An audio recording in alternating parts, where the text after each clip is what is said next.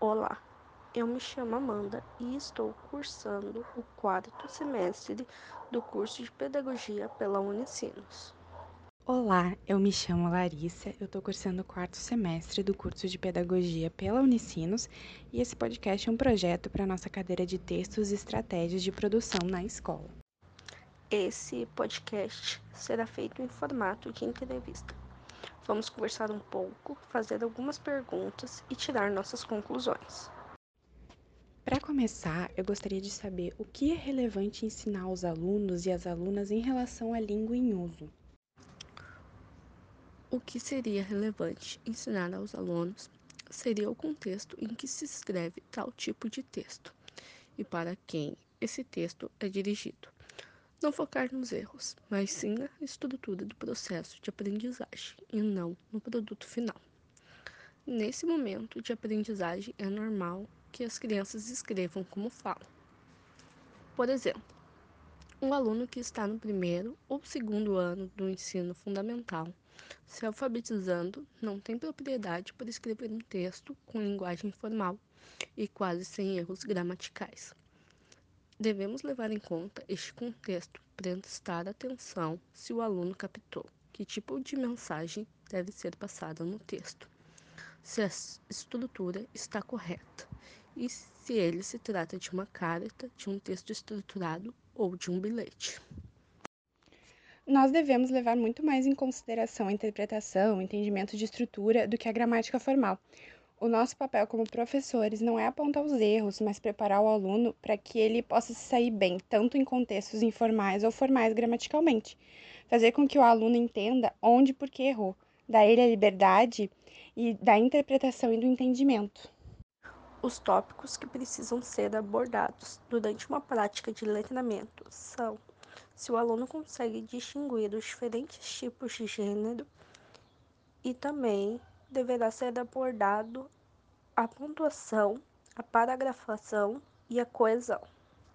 Na pontuação, geralmente as crianças ainda não estão utilizando da forma correta a pontuação. Nessa fase de aprendizagem, elas ainda não conseguem diferenciar os tipos de entonação que a pontuação exerce, salvo a utilização do ponto final, que acaba sendo mais uma questão de memorização, porque a criança vai, ler, vai ver o texto né? E vai sempre ver que no final do texto, da frase, vai ter o ponto final. Então, vai ser uma indicação de que o texto acabou e ela eventualmente vai terminar o texto dela e vai botar o ponto final. Através da leitura em voz alta com os alunos, o professor consegue exemplificar uh, de uma forma mais direta o uso dessas pontuações, dando a entonação adequada e explicando por que esse tipo de pontuação, como ponto de exclamação, ponto de interrogação, ponto final, a vírgula, que é muito difícil, está sendo usada. Os tópicos que precisam ser abordados durante uma prática de letramento são se o aluno consegue distinguir os diferentes tipos de gênero e também deverá ser abordado a pontuação, a paragrafação e a coesão. O segundo tópico que precisa ser abordado durante as práticas de letramento é a paragrafação. Aqui o aluno precisa ter a noção que o seu texto deve ser dividido em partes organizadas.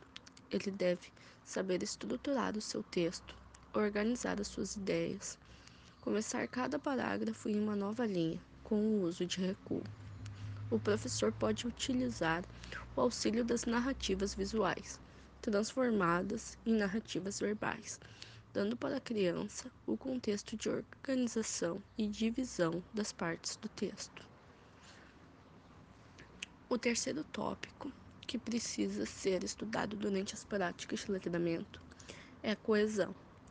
Neste caso, a criança começa a utilizar os marcadores próprios da fala, como por exemplo, ai, e aí, é, de forma repetitiva que na fala marcam a continuidade do assunto ou ligação entre as frases.